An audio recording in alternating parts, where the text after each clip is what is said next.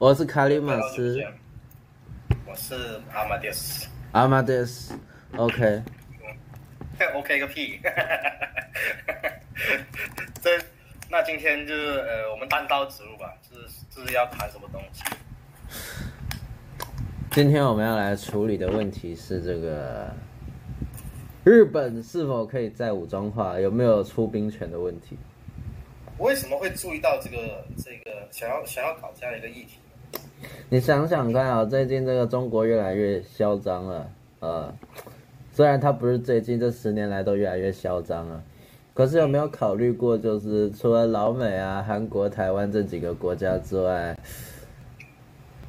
总是感觉有一个国家用很奇怪的方式规避了这个问题。没有啊，他没有规避啊，他是他是他应该他应该是没有办法直说吧？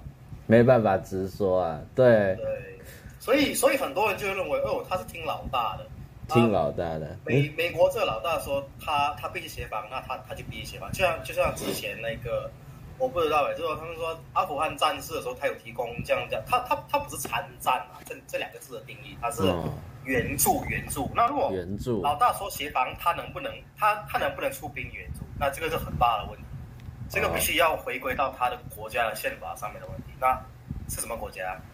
当然就是日本啦，我们的日本国，哦、对，他已经不是大日本帝国了，不要叫什么日帝了，过时了，他叫日本国。对，他曾经是祖国啊。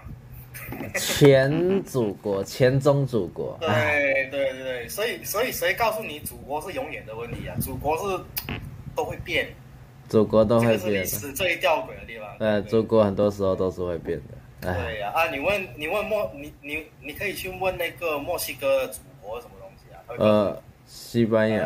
呃，他们不可能。啊 对啊，这样对不起多洛雷斯呼声了。对呀，对呀，很很诡异。那是阿兹特克吗？不知道哎，总之，如果是说他硬要说祖国，那很多国家吧，怎么那那里部落要怎么搞？谁是祖国？对啊，啊，算了，这不是重点，重点是在于这个你要想，这个打输二战的国家也不少，这个。德国也输了，意大利也输了，甚至你严格的来说，这个什么罗马尼亚、匈牙利也都输了。但这些国家没有一个放弃武装权的，怎么就只有日本会有这么奇葩的要素呢？没有输啊，输了其实是有两个，意大利其实没有输，意大利只是法西斯政权倒台。啊、哦，倒台，嗯、哎，也算输了。对对对对，因为因为因为法西斯始终它不代表那个国家，它是应该说是摄政这样的东西，对吧？对啊，摄政。他没有被打趴，他是那个意意大利国王说：“哎，呃，墨索里尼，你你的你你太烂了，对吧？你退下吧。”对，然后墨索里就退下了，哎，那还给你好了，我就北逃。唉，对啊，所以真正真正真正的意义上来说，其实被被战后被被被洗的最深的，应该是两个国家，就是日本跟。德国吧，你明显可以这样讲。啊对，日本跟德国，可是德国跟日本又不太一样，因为德国没有放弃，你知道，他他还是保有军队啊，也没有人说什么啊，不管你叫国防军叫什么军，联邦肥宅都没有差，反正你就是有军队啊，你还入北约了，对不对？哦，所以对对对对，当然最近他站着茅坑不拉屎，这个要那个火箭系统要给不给的，这是另外一个问题，但是嗯，这日本就很奇怪了，要说起来。要说起来，这个你说打输德国也打输啊，哦啊，也德国也没有真的去武装化，说说白了就是这样。然后你说被这个共产国家威胁，他也是被人家威胁啊，也没有比较少。嗯、你要想，苏联已经结束了，而虽然那个余孽还在上面啼笑，不过俄国毕竟不会没事派人来掠夺德国的人口吧，对不对？哦，嗯，对吧？可是这个朝鲜动不动跑去日本还绑架，有没有？要说起来，你也没有比较安全啊，怎么就你的这个？你的这个和平宪法，这个宪法九条，怎么会定的这么奇葩呢？嗯，对，啊，我说说起来很古怪，对，你怎么看？呃，我先简单先讲一下宪法第九条它的它的内文的那个大意啊。日本九条，它其实分成两个部分构成哦。日本国民呢，衷心谋求基于正义与秩序的国际和平，永远放弃以国家主权发动的战争、武力威胁或武力行使作为解决国际争端的手段。这是第一项。第二项叫做未达到前项目的，不保持海陆空军及其他战争力量，不承认国家的交战权。嗯。分成这两个部分，一开始它是合在一起的，然后后来被分割成两个部分。对，那是第九条，第九条的前提是是第二条，对吧？第二第二条我觉得比较，因第第九条应该是应该算是我觉得第第二条的一个延伸呢。第二条，你说宪法第二条，宪法第二条，宪法，对对宪宪法第二条，你看一下，其实它是放弃战争，你知道吗？对，放弃战争，第二章放弃战争。放弃战争呢？我觉得，哎，对对对对，没有错，没有错。第第九条是第二章。啊，对啊，第二，它是归类在第二章里面。对对，它归它归类成第二章，是就算，所以是第二章，呃，第九条是等于是日本国宪法的第二章。嗯。所以他们说宪法九条、宪法条其实是宪法的第二章而已。对啊，第九条，然后第二章嘛，第二章的第九条。第二章第九条。对对对，嗯，所以这个就。就当一个一个普通的国家，他制定了宪法，他就把放弃战争列进去，是一个很奇怪的一个一个一个范例，我觉得。没错。但是呢，这个法条里面并没有明确跟你讲，就是说我要放弃自卫权，所以这个东西后来就变成是日本恢复自卫队啊、恢复武装力量的时候的一个托词，就是说啊，我们没有放弃自卫权，所以。呃，这个法条存在不妨碍我们有自卫队，不妨碍我们有一些弹道或者说巡弋飞弹啊，一些，嗯，啊一些军舰，不妨碍我们拥有这些。但是，以上这个东西其实还是有争议的啦，因为你说你这宪法里面看起来就是要废弃战争嘛，对不对？但是你又同时又有军队，那你要怎么防止战争？何况你不是说不保持任何陆海空军及其他战争力量嘛？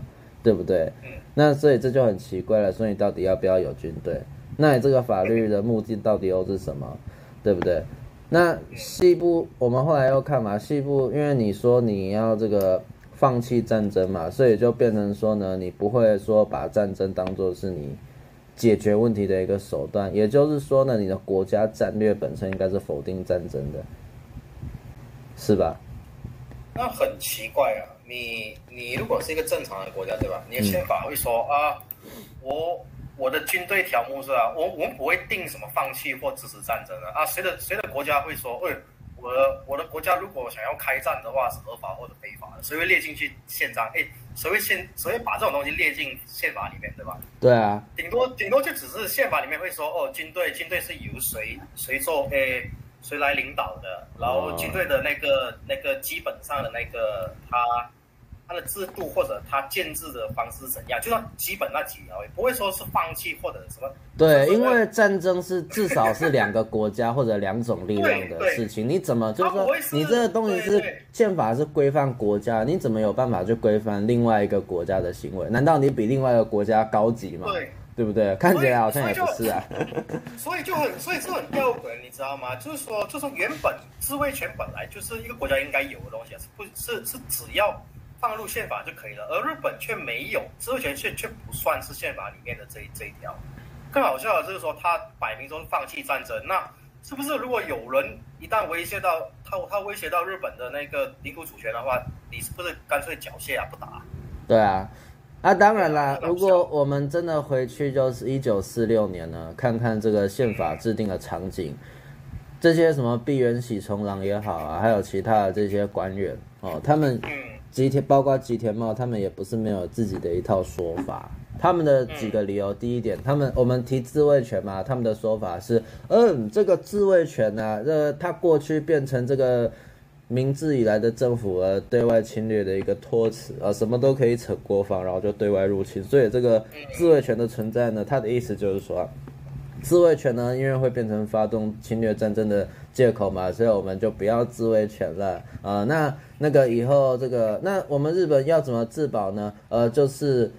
呃，交由这个我们未来要建构的这个国际的集体安全机制，啊，说白了就是联合国啦。我们这个，因为当时四四五年结束的时候，很多人都觉得说，哇，战争好可怕，我再也不要打仗了，我们要组个国际组织吧，呃，交给集体安全机制来解决吧。哦，那像碧原喜成郎过了几年之后，他也是发表说，呃，这个我们这个日本呢，好不容易有这个宪法，哦，这个。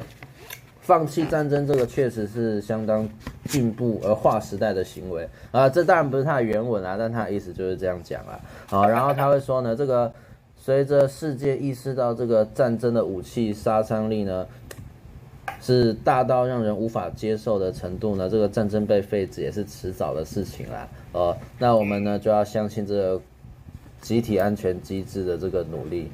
他、啊、说白了，就是他觉得说，反正啊，战争那么可怕，没有几个国家想打。二来呢，呃，这个我们有联合国嘛，对不对？呃，有集体安全机制，所以这样我们就安全啦。哦啊，反正自卫权也常常变成这个侵略战争的口那个口号，所以干脆不要也没有关系。最后说，你看我们的宪法很先进，对不对啊？呃，怎么听到？怎么听到好像是那个 G S G S Q 打了打了草稿，然后丢给他们自己去改一下那种。哎，实际上真的是 G H Q 丢的草稿。But But 有一件事情，因为 G H Q 原本的草稿有加入有有一个要求，就是说呢，对，当初麦克阿瑟的想法是呢，呃，这个他其实麦克阿瑟当初在制定这个条文的时候呢。原则上啦，我们提我们刚刚宪法九台面语言通都有，可是他更明确的要求就是日本也要放弃自卫权。对，这是最早的版本。麦克阿瑟是要求日本连自卫的战争都要放弃的，可是马上被他的，可是马上被他的部下打枪了，说那个惠特尼就后来就说这个不行，因为放弃自卫权这个不自然呐、你知道吗？呃，这个不自然。啊，那也会引起日本的一些反对，所以这个基于现实，我们不该加入这么现这么放弃自卫权这么不自然的一个条款。然后后来麦克阿瑟也接受了，所以一开始的时候他们提出来的草案呢，就是呢，永久废止国家以主权发动战争发动的战争武力威胁及行使作为解决与他国间争议的手段。然后接下来呢？就是说不不承认的，保持什么军队的武力，还有国家的交战权呢、啊？嗯，对。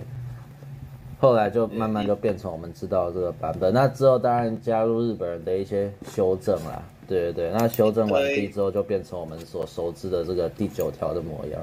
哦、嗯，一堆稀奇古怪的说辞，其实摆明其实根本就是怎么说，就是本来。本来盟军的目的其实是，我觉得跟他盟盟军占领日本之后的一些一些情况有关，对吧？再加上就是整个亚太区域后来发生的一些什么冷战的，因为像像朝鲜的这些，还有苏联，其实本来不是说赞同是要分治的嘛，对吧？对啊。我觉得应该是有各各种各样这样的原因所致，我觉得才会形成这样的宪法。其实哈，当初 GHQ 哈，一九四五年刚占领不久之后，因为他希望可以主导就是对日本的一个管理。但他他不太希望远东委员会，因为远东委员会里面有一些其他的国家，包括像苏联在内。那他们当初的想法就是说，因为如果说我们不赶快拟定一套主拟定一套方针来作为日本战后的规划的话，他们的主导权会被远东委员会给拿去。所以 GHQ 干脆赶快就是弄一个东西出来。所以你看到这个宪法从提出来到它通过落实，一九四六到一九四七，这个速度其实是非常快的。对啊，这其实是有一点快的。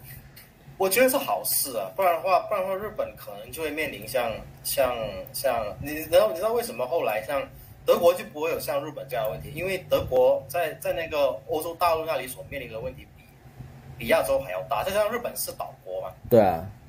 所以你看，像德国，它它因为苏联的苏联也同时也解放了东边，对吧？所谓的解放，嗯、所以它就他就就就就就苏联的那一套，我觉得应该他是企图要也同样想要在日本这里搞。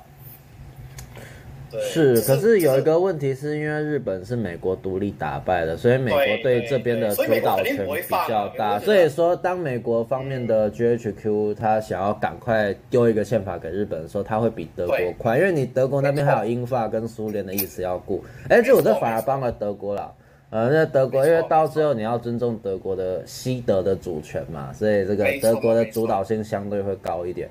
啊，可是日本就没有那么幸运啊，就弄了这个东西。因为因为是，因为他有个问题在这里是吧？就是说，后来就是说右翼跟右翼跟左翼都有，哎，左派跟右派都有不同的的理由啦。他们说，哎，这个东西是不是卖国了？是不是美在美国的的这种日本的非意愿下签签订，就是说让他通过。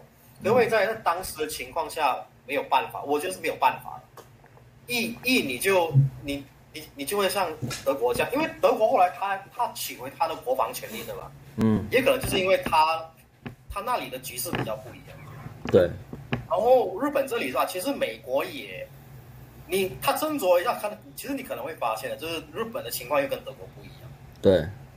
日本人确实是他，他有，因为因为后来那个麦克阿瑟也认同嘛，就是说后来他的那些，就是说你你你有看那部电影吗？那个叫什么电影《天王》对吧？嗯，对对对对对对，其实这就是当时的一些情况啊。麦克阿瑟想要 implement，他想要落实一些东西，不过后来他参照了很多各方的意见，就其实认为就是日本这个地方其实没有想象中那么复杂，嗯，它却有他的一些问题存在，那肯肯定是这样的，就是说。你 GSQ 来这里，你你不可能永远占领嘛，对吧？对啊，对啊，所以他当时的一些不知道哎，就是说很大的因素上取决于，就当时冷战是已经差不多要已经已经崛起了嘛，对吧？嗯，已经差不多崛起了。然后美国其实，在战后他也意识到，苏联其实确实是有扩张的一个可能性。对，没错。对，所以他。所以最好的折中方案肯定是，就是说美国，哎，我作为一个旁观者啊，就是就是说我我不会直接指导你嘛，我我我直接指导你的话，你日本人肯定会反对，这是对的。嗯，所以我我就必须要有一些取舍啊，啊，我 implement 给你的肯定就是说我的进步价值啊，当时进步价值现在来说是保守的了。是比较保守的，就说人权啦、啊，可以啦，是吧？男女平等啦，对吧？啊，这个土地要改革了，这个企业不要太大反托拉斯，这个没有问题的。这个日日本觉得哦哦好赞哦，哦不错不错不错。可是有一个麻烦就是和平宪法这个问，这个争议就稍微大一点了，对啊。还有天王的权利啊。对啊，天皇要不要留下来？是当时道格拉斯，哎哎哎，不是麦克阿瑟，其实想要他又想要废掉天皇。曾经有过，但后来他认为这个天皇有二十个机械化师的实力，就把他留下来。所以，所以这些问题就是，呃，应该属于他们本身所的的 concern 啊，就是他们的他们想，他们就是说要怎么解决，这些这些都是他们脑中的一些问题啊。就是说，可是后来出台的东西，就是说我我个人是认为，就是比较像这个折中版啊，对吧？对，就是天皇留天皇留个面子。日本的官僚也不用，所以为什么你看到吗？后来不是很多日本的官僚都没事嘛？吉田茂，肯对中国来说肯定肯定战犯啊。嗯，没错。那个什么，那个那个领导白团那什么名字？那个冈冈村宁次。冈村宁次对吧？对，冈村宁次。对。啊啊！为什么这些人都没有罪？这个可能就是一个折中，就是说，哎，我战后，就是说，哎，我我不可能把他们全都清掉啊。如果换成是苏联的话，那可能就不一样。哎呀，刚才苏联，苏联很爱转型正义，呃，苏式转型正义呢？苏联来了就把你全部东西铲掉，对吧？对啊。然后就栽培他们的那些傀儡，对吧？真正的傀儡其实就是就苏联弄的那才是真正的傀儡。事实上，这种才叫傀儡，对。对。那美美国这种呢？哎。这种那共产共产，但因为他是很多更共产阵营嘛，他们也喜欢说，哎，这些也是美美国的傀儡啊。嗯，对啊，他傀儡不傀儡，这个现在看起来，现在你回看这些历史啊，你发现到其实，哎，谁才是傀儡，你会很清楚，对吧？你看，对啊，说起来这个指责别人是傀儡的人，自己才真的是傀儡大师啊！哎，真的是、啊。哎，那回到这个宪法九条的问题，就是说啊，其实有当初麦克阿瑟在一九四七年之前的时候，他那个时候还没有完全就是思考到冷战的问题啦，所以那个时候像毕源喜从来问他说，就是哎，我们放弃自卫权了，呃，你说我们放弃自卫权会让我们这个国家在道德道德上面取得这个领导权，那、要是其他国家不跟上来怎么办？你知道麦克阿瑟怎么回答吗？麦克阿瑟回答的方式是，呃，这个不跟上来是其他国家的问题，反正这个放弃战争、鼓吹和平有助于日本的国家形象，你就接受啊。其他国家不支持，那是他们的问题，你不用管。哎，哎，是不错了，这不错了。对，可问题是他也没有正面回应，就是有没有自卫权的问题。其实，不过，不过，不过，我想问了，GHQ 它它本身具有合法性的嘛？像像 GHQ 当然是有合法性的啊。可可是，为了 GHQ 上面不是不是美国总统吗？对，美国有成立一些委员会来管理，那原则上就是要。但那些委员会也需要就是参照 GHQ 的意见来决定嘛，他只要就是不不背离美国的意见太多，不完全跟战后。本身就是一个特别的机构。对，它就是一个比较特别。他是来这里，他暂时暂时就就好像就说他暂时在这里起一个主导作用，就是说怎么安排转型，对吧？嗯，对啊，大概就是这样的东西。差不多就是这样啦，对。那不过有个问题就是说哈，我们现在看到的宪法会长这样，其实跟日本官员自己的一个修正有关系。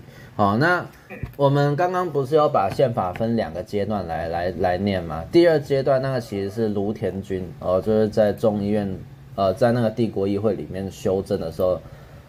那个所谓的基于前项目的，然后以下的为达到前项目的，不保持陆海军战力等等，不承认国家交战权，这个东西是鲁田君那时候才加进去的啊。这个东西也就也后来也就变成了就是辩论说日本有自卫权的一个理由。哦，因为原本的规定，因为原本在一九四七年的时候，当时麦克阿瑟他们是玩真的，包括毕原他们也是玩真的，就是说。我这个就是要放弃武力，那一切都交给这个国际的集体安全机制来解决。但后来显然是不行了嘛，对不对？那卢田君那时候呢，因为他们在一九四七年这个宪法公布之前，他们有做修正，哦，在一九四六年的时候就加入了为达到前项目的啊，不保持陆海军武力和其他的力量等等的。那我们会基于这个这个修正来宣称，就是说日本。有自卫权的原因就是说，啊，我们这个反对的是侵略战争啊，但我我的宪法没有，我这个条文里面没有说自卫权不对啊，哦，所以说这个，我我我们加入这个为达到选项目的以下，我会让我们就是哎可以拥有自卫权，这样方便我之后这个冷战时候的一些作为。啊，会这样说不是空穴来风的。为什么？因为那个加入这个修正意见的卢田君，后来在一九五零年代的时候答辩，他也是这么回答的。就他就说，哎，我我我们这个修正就是表示呢，你看我我们呢法律没有禁止我们行使自卫权哦，所以我们有自卫队，呃，自卫队跟军队一样都是合理的啦。可是三四信一他就不这么看，然后他后来就针对那个当初。修正会议记录的一些内文，他就说，其实卢天俊当初在一九四六年修这个东西的时候，他的潜意识，他他直接在会议里面讲，就是说，原则上和平宪法就是不保持任何的军备，对，任何维持军备行为都是违宪的。对，所以其实说白了，就卢田君后来发夹弯，他后来发夹弯。没有啦，就是 就是情况有一些改变。对啊，基于现实要找发夹弯。你说他后来那时候是一九五零年代了，对吧？对啊，一九五一年之后的情况在改变了。对啊，四四四七四八冷战开始。呃，或者明确来说是韩战开始强迫他改变的，因为其实到一九五五零年韩战爆发之前，麦克阿瑟都这个论调。不不，你 你你其实是要说是这样的，本来定了这宪法，呃，宪法条这第二章，本来就最基本的，就是说，要日本永远放弃军，要永远放弃放弃战争，对吧？对啊。起源大概是这样了，可是后来就是不停很多情况发生了，那你你你你不会把宪法定死，你知道吗？所以就是说，原先那个基本的东西你就。就放进去了，对吧？可是就像各国宪法这样，对吧？你你不会去动，直接去动原本的宪法的里面的那些条文，嗯，你会去你会去呃从条文里面再进行一些修正，或者是你增加条一些其他款项，对吧？大概、啊、我我就大概是这样了。那那他如果这样的，如果他这样来区分的话，是吧？那 OK，原本宪法二章九条是反战嘛，就什么都不要搞，不要军队嘛，对吧？那自卫权是建立在什么样的形式？他他能拥有自卫权？对啊，这就是最大的问题，因为他并没有明确否定自卫权，但他们又不不鼓吹自卫权，就是他们回避这个问题，这才是最麻烦的问题。那、啊、你说要自卫，什么样才叫自卫？哎、啊，要要要做到，要用什么样程度的军备才叫自卫呢？因为你的宪法就是强调说不要军备嘛，但实际上你又没办法不要军备，对不对？所以最大的问题不在于说他有没有办法保持自卫队，因为都已经保持下来了。重点是我这支自卫队在法律上的用途到底要用到什么程度？我可以出兵协防美国或者协防台湾吗？或者协防朝鲜？不要说出兵协防韩国，自己本身自己本身他能不能就是说他有有外敌来犯的时候，他要怎么样去？行使自卫，这也是很大的问题。对啊，他有没有独立的一个交战权等等的？对，那、啊、你都放弃，然后又有军队，那是不是说你的这个军队完全要按照美日安保条约的要求去行动？对，可是这又很奇怪啊，因为 因为因为后来他说，他本来说得很清楚啊，日本国民中心祈求正义与秩序啊，所以都当有人打来的时候是吧？你就说哎。等一下，等一下，等一下，等一下，你们先不要登岸，我们派出外交官跟你交涉。这怎么可能啊？他说靠背啊，谈什么鸟？对啊，对啊，很奇怪啊，对吧？所以说，你看，然后第二个，如果达到先项目的，对吧？不保持陆海空军及其他战争力量，不承认国家交战，你什么东西啊？就是说你自己单方面投降了嘛？是不是？不登岸了，我们投降了。嗯，对啊，是这个意思吗？就是单方面，但他们不能这样讲啊，对啊，所以这个东西就变得很搞笑啊。奇怪，日本很多左翼，其实你不用说到很右啦，你正常逻辑的人都会觉得这个其实有点有点问题，有点状况，有点古怪，对。对，那不过他们不过他们会这样定对吧？也有个道理啊，就是说可能战后就是说，哎，你可能是盟军或者是跟我们达成协议之后，你要这样啊，啊，那我就这样好了，我先跟你跟你定了。嗯，所以后来就是说，像自卫权这个东西，就是说，能他他们怎么去怎么去诠释啊？才才是个很大的问题，就像释法这样嘛。对啊，对吧？那他他们怎么诠释？就是呃，像你后来设立了自卫队，对吧？那自卫权啊，嗯、像防卫这种东西，他们要怎么样去解释？他们的说法就是为达到为了达到前项目的嘛，我们的目的不就是为了保障这个什么和平的秩序嘛？所以基于这个前提，我是可以拥有武力的。他说，只要你的他的意思，他他们其实已经有点就是再增加一点自己的解释了啦，就是说只要不用来侵略的，说说不是为了达到日本主观的战略意图的，呃，那我们还是可以维持军备，对啊。哦。他们不是说什么那个基于前项目的，所以不保持那个军备吗？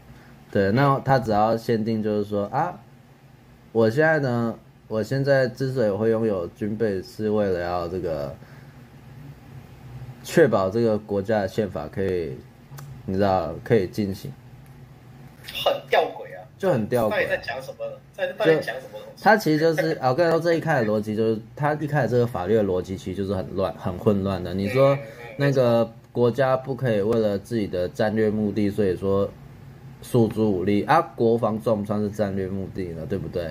啊，你这样等于是说日本不可以保护他自己啊？一个没办法保护自己的宪法要怎么被遵守？嗯，那个宪法的执行者无法保护他自己，那你的宪法就不可能会被遵守啊。那你要让这个宪法活下来，就要让他可以保护他。就是说，一旦你日本面对，同时是面对可能你，你先不要说日本会去侵略别人啊，这根本是废话，对吧？对啊，这是废话。因为因为一个国家，他如果要侵略别人，他肯定不会用宪法。对啊，对吧？第二是当人家打进来的时候，对吧？他你日本的那些政客之类的，或者是一些和平派，是不是会拿这个东西？哎哎，不可以啊，不可以啊，不可以啊！就是说我们日本是和平的。所以我们要投降。哎，可是投降之后，那个征服你的人就可以把你组织到他的战争机器里面，所以到最后没有办法。那对于任何的，如果是这样来诠释啊，对于任何想要干日本的人，对吧？那这个是很好的一个一条啊。对啊。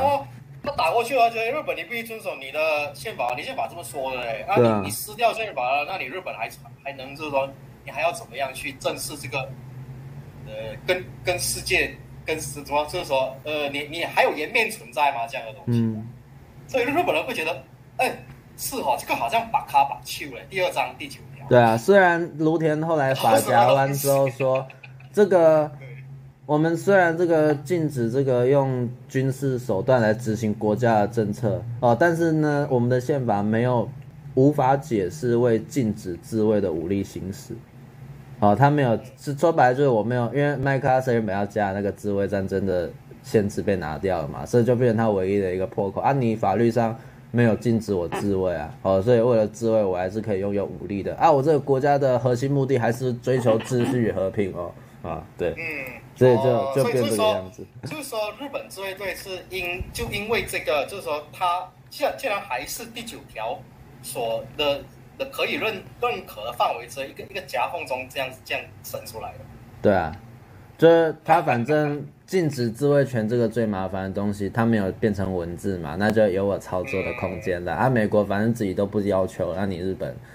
基于现实还是会行动。不过问题在于，就是说，哎，那那就是说，即便是有第九条，可是现在很多的那些是，老师说，所谓的右派，所谓的和平投降派，是吧？嗯，他们是攻击第九条，是因为他们又怕，就是说，这个队可能会延伸，对吧？成为一个，就像就像现在想要改正第九条，就是说让让日本建军这样的东西。右派觉得说这个第九条看起来就是斗多啊，看起来就是侮辱性极强，呃，这个对他们认为是是侮辱性，我也认为是挺有侮辱性的一个条款，因为这个很多国家都有嘛，你总不能说马来西亚是军国主义国家，对不对？对不对？那个这就是左派最大的问题啦。你说这个明治宪法的什么？天皇统帅海陆军这些东西都有军国主义思想，那我反过来，你英国算不算军国主义国家？用这个逻辑来看，很多国家都是，对啊，都有军国主义的危险性啊。有军队就会变军国主义，那你应该要跟美国断交才对，不是吗？对不对？何况你的和平宪法还是他定的。哦，所以就是说有军队就有军国主义的啊，那那解放军是什么东西啊？对不对？有有党党控制军，那那那那个党党党那个党是文人，所以文人领军，所以你看他们的宪法里面要追加一定要文人领军，对吧？可是这根本就是我跟你说，这东西完全是自欺欺人的行为，因为没错，毛泽东他身上 很多他他自己也不是军人出身啊，说真的，很多人都不是不是军人出身。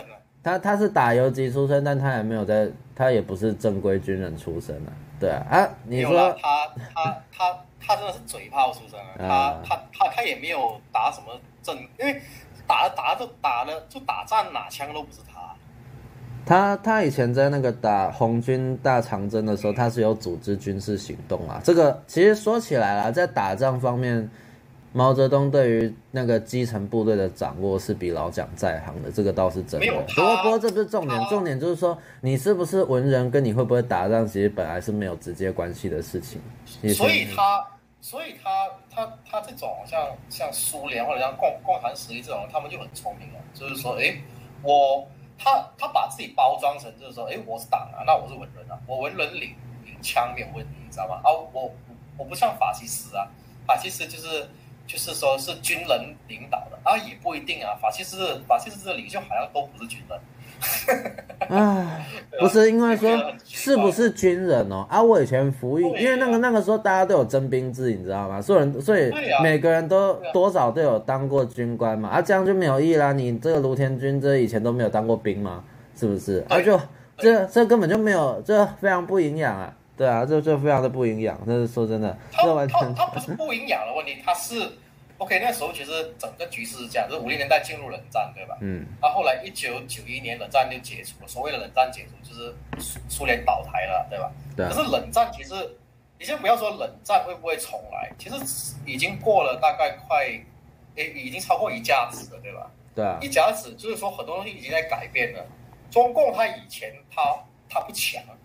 因为是因为是因为有有冷战的一个像平衡嘛，互相互相在竞争嘛，制约啦，现在对啊，对制约对没有错。可是问题在现在，你说冷战解除了，冷战解除之后，你说哎大家和平无事啊，恭喜发财是吧？就是说哎不是说已经达到可以到所有人都可以谈和平了，可是问题不是啊，对啊，新的一轮威胁又来了，就是说之前我们很我们时常就说，哎，不要再谈中国威胁论了，那个骗人的，中国崛起是好事，每个人都有钱赚，发大财，对吧？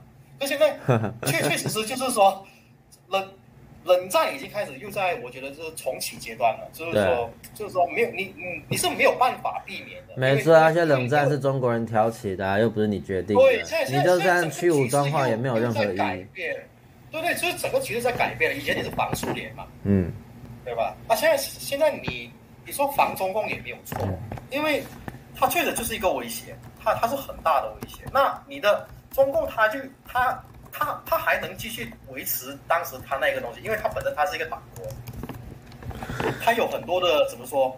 你刚才所说了嘛，就是嗯，他他党就一哎，我是文人呐、啊。他、啊、他逐渐在把他的党组织，对吧，变成他更像一个精英，你知道吗？对，党其实就是精英的身份。对，然后然后你你就没有办法，就就说他他现在就是见招拆招了，你西方怎么干他，他都可以转。对啊，这个他就会说什么日本以前是军国主义国家，什么什么。其实我我有时候就觉得左翼对于这个军国主义的定义其实是很狭隘的，为什么？因为有的时候。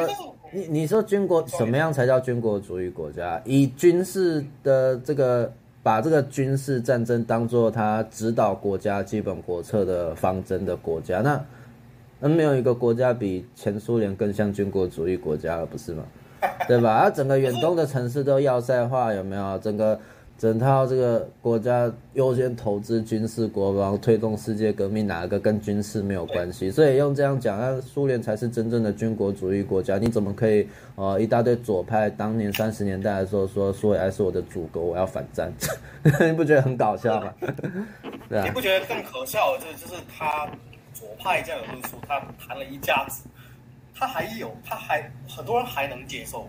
对啊，还不害臊哎，干真对，而而日本啊，像像像像像你像西像不要不要西方，东方也有自由民主国家，自由民主国家想要改一些法条，呃，就就一直被左交干，是呃，你是想要重启战争啊，重启冷战啊，就是一大堆帽子扣你。对啊，你只要不看看你们的宗主们，这个每一个军队报警警？对啊，像像像特朗普想要想要。呃，想要改造，想要改正一些东西吧。他他美国的一些，现在看起来已经已经走歪了一些路线，对吧？对啊，就被人家干是法西斯、纳粹。这些奇怪啊，贸易保护主义什么时候就变法西斯了？很奇怪。所以啊，就跟就跟第九条一样，其实第九条对吧？之前那个不是说日本的国会是要重新检讨，对吧？嗯。他也只是就是说企图想要把它正常化一样。对啊。不会有什么问题，因为本来事实上摆在那里，自卫是他有自卫队，那他就是有军队。对，他就是有军队了，不然要怎样？再加上自卫自卫的权利上，其实也不妨碍宪法第九条的。呃，所以最大的问题是他的题目了，放弃战争什么鸟？对啊，放弃战争这根本就啊！你就说，你就说，你就说，你就说以和平。为呃，就就说就 就是说，它整个东西逻辑上有问题，对啊，题目也有问题。对，你你不该你你就其实应该改这条这条，就把那个那个名字改掉就可以了。因为宪法九条，它就是保障，就是说日本只要日本是不会主动去宣战。对啊，你你顶多就写反侵略条款。国家谁会宣战的？拜托，这个很矛盾的东西。对，所以这东西可以改掉就好了。我不觉得是问题的。对啊。他左派在靠北撒小，左派其实他们，我说真的，我我我，你你其实，你其实从那个三世新一的这部宪法九条里面，他在整理思想脉络的时候，你你仔细去观察，他不是只有那个，他不是只有整理明治时期的思想家，什么知木之盛啊、横井小南，他包括卢梭，甚至更早之前的一些和平论，什么康德的和平论。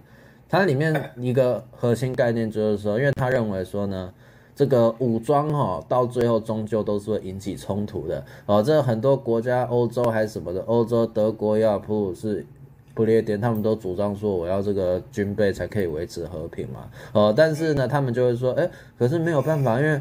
有一大家都有武装，说我要自卫，可是到最后战争规模还是越来越大哦，所以他们的结论就是说武装没办法带来和平哦。那到了十九世纪的时候，甚至呢直接明治有一些思想家直接发明一种观念，就是说，因为哈我那个大家都要保持军备平衡嘛，对不对？所以这个花在军备上的资金会非常大，所以有些国家为了解决这个资金不够维持军备的问题，就会率先发动战争。所以说这武装和平论是行不通的。可是后来的现实的事实是告诉我们，就是通常一个国家啊。如果没有资金可以维持扩军的话，那通常他战争是打不赢的，所以他通常也不敢打。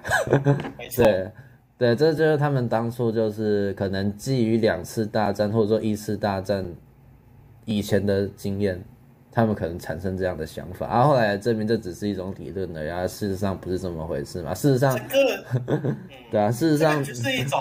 这个这种这是这种自欺欺人，对啊，自欺欺人。你记得三零年代就是那个呃裁军吗？呃，华盛顿二十年代，二十年代裁没有，那个是二十年代第一次，然后三十年代还有第二次。哎，这个第二次完全被遗忘了。就是就是就是就是当时就是说，因为因为去年那个日本的那个他他每年不是会搞一个像反不是反战啊，就是中战，就是就是太平洋战争结束之后，他每年都会有一种像反制战争的一种。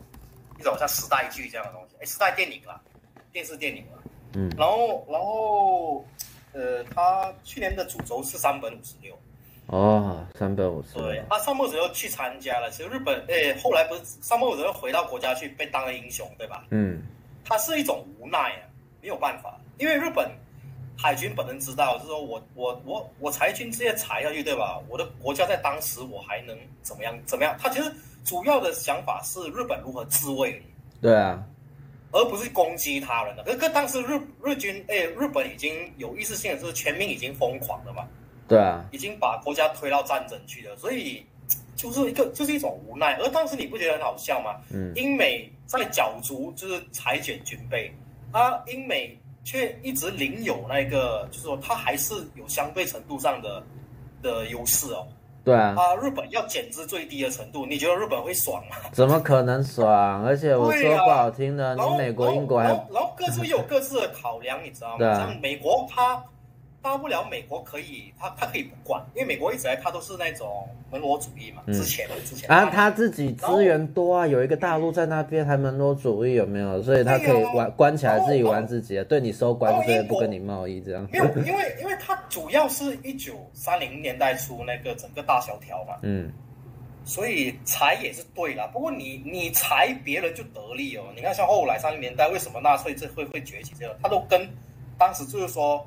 你这边你裁了，你把自己减的最低啊，你就觉得大安和平主义不要搞啊，别人想要搞，那你怎么办？对啊，对吧？你首先要有一个这样的前提，对吧？不是吗？就是哦，我不可能我裁之裁到我没有办法裁了，我我跟那些想要整天想要打仗的人谈和平吧。而且我说不好听，就算英美不入侵你，你旁边有苏联呢？苏联有加入国联体系吗？有裁军吗？裁个鬼啊！苏联的军备物物资规模比德国还大，好吗？拜托。对，情情况不一样啊，只是可可是后来因为日本战败了嘛，啊，什么东西都要都要找一些戴罪羔羊啊，扣他帽子，对吧？对啊，说白了就是这样。日本的野心永远都是这样的，一直想要往外扩。其实其实他当时很多，因为现在有档案，档案可以说是。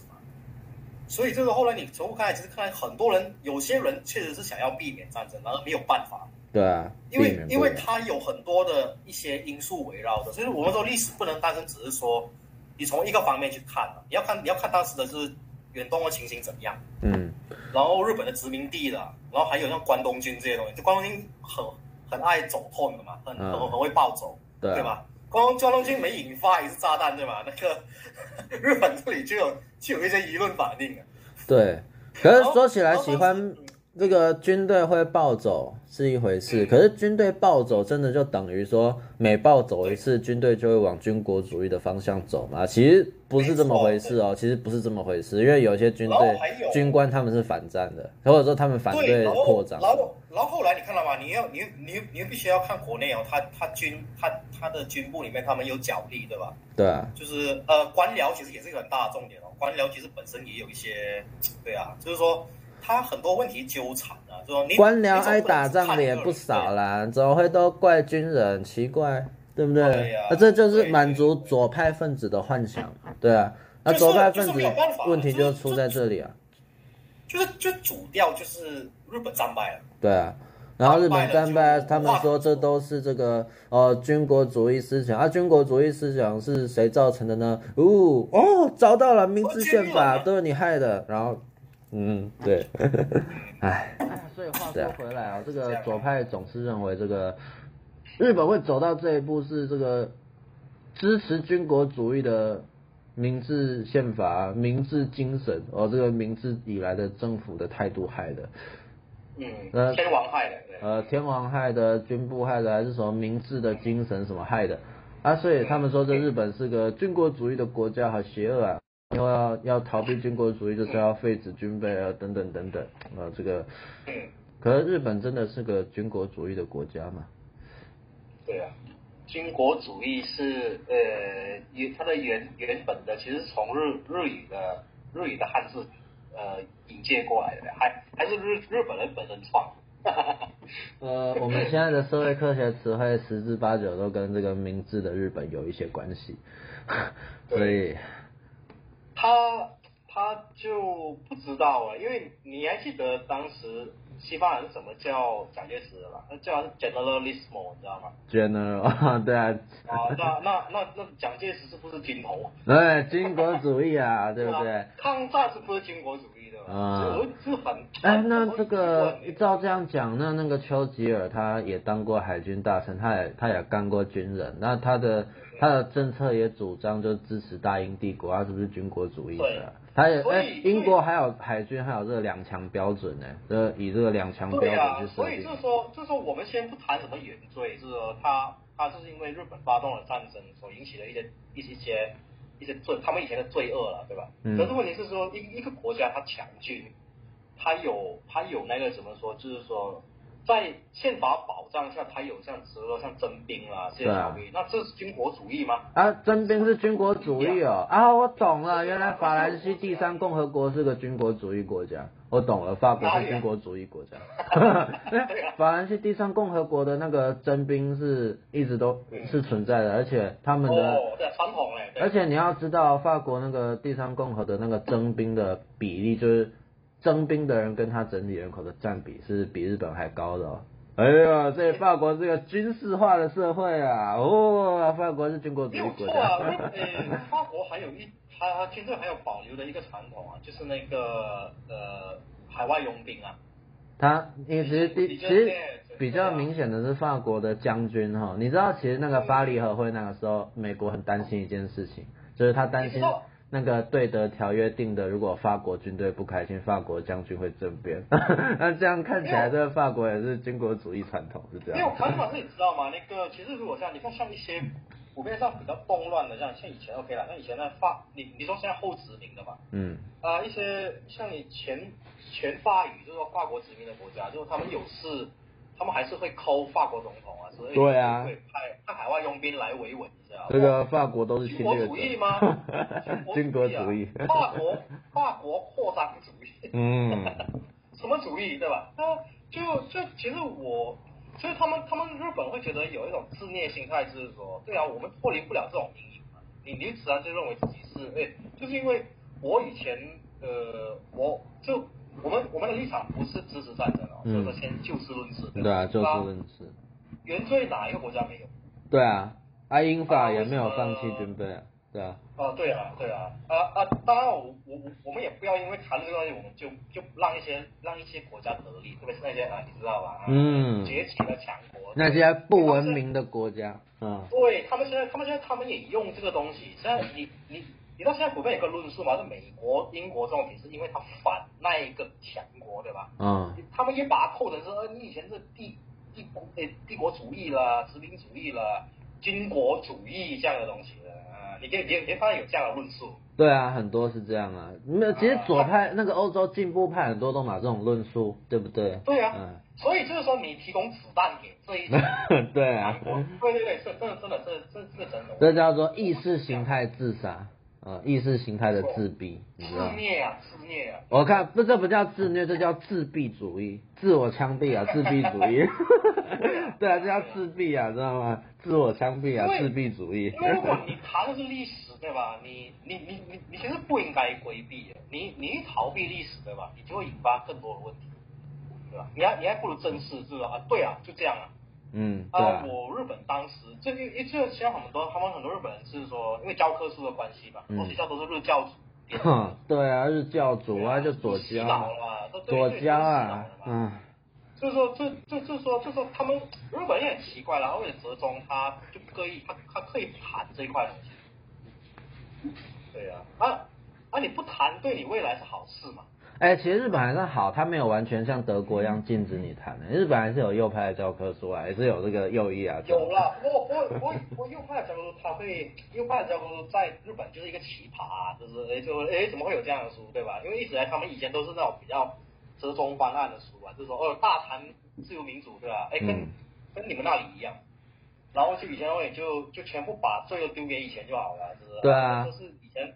以前野蛮时期的东西，呃，威权呢？我们就是说以前威权啊，日本可能说这以前这个什么保守什么民治，强兵独武啦，对啊，什么军政府。可是在一些国，可是在一些国家里面，强兵独武竟然是他们的爱国主义。对啊，照你们这个标准，那你们这个和平宪法。我是说很好笑嘛，你说自卫的战争一样是战争，也会杀人。对啊，那你为什么要落实和平宪法？这个宪法不就是自卫的美国人弄出来，那支持你弄的东西嘛？对啊，所以我也可以说你这个东西也是很邪恶的，我要否定你。对啊。所以就是一个，就是一个伪命题，就是说，啊、你可以借自卫，反正你可以现在你可以借自卫来来，或或者是像借借领土争议，你看吗？某某强国哈，借领土争议了，啊、来挑拨战争啊。对啊。对呀，啊，调查台了。对啊，尖阁尖阁诸岛，尖阁诸岛。南叉诸岛啊，日本人他如果现在说，呃，他他不是还有他有一些领土伸伸呃伸缩嘛，像像在他的北方四岛对吧？啊，他会他会直接蠢到去占领啊，占占领啊，去去去去挑拨俄罗斯不会呀，对啊。可是可是他有他有很多历史上是理不清的，你知道吗？就好比以前那个呃南。来萨哈领导是本来就是日本的。哦，对啊，日俄战争之后就这样了。对啊，对啊，啊，苏联非法侵入，然后就就直接占有了。这个那这个到底自古以来是谁的土地？哼。对啊，所以所以 是爱奴人的土地。对对对对对。所以所以所以所以有时候就怕这个，就当年如果日本渐渐的会不会走火入魔，占领这些岛，卖不要傻了。卖 gay 啊。然后对。日本身呢其实你说不了，说最不好，他其实是，其实你也不知道他本来就没有，其实他的外交方面其实他算是还蛮强的。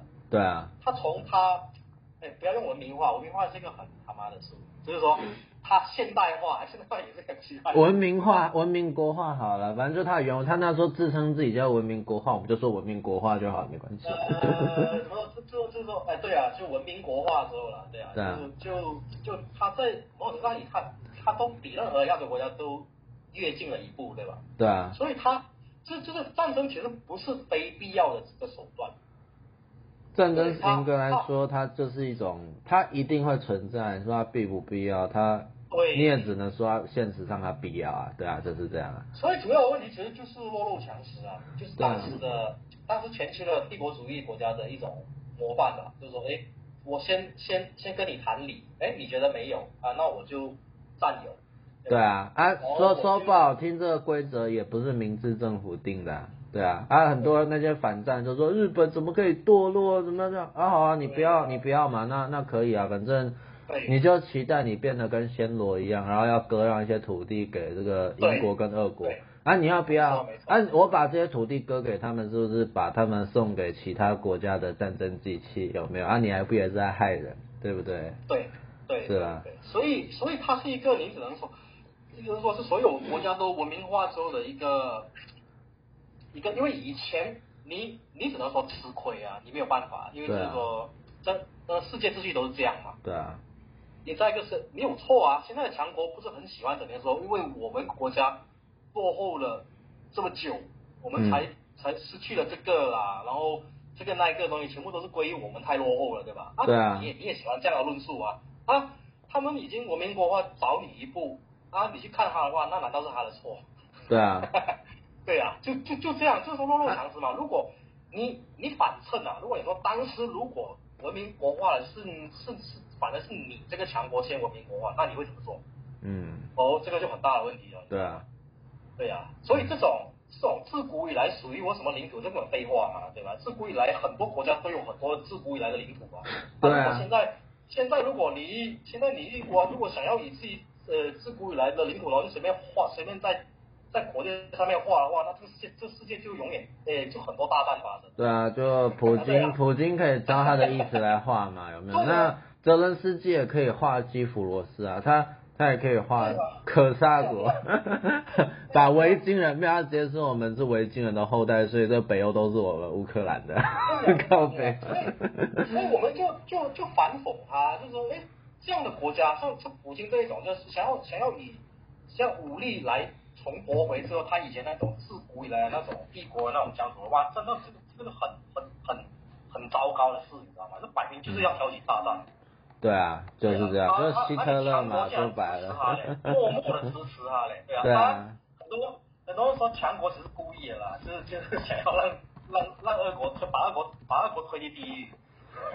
把俄国推进地狱，那要么就是我北方少一个威胁，要么就是他必须某种程度上要仰我鼻息这样。没错没错没错。啊，当然我们回过头来，我们我们谈的就是这个问题嘛，就是说，啊、嗯呃，日本。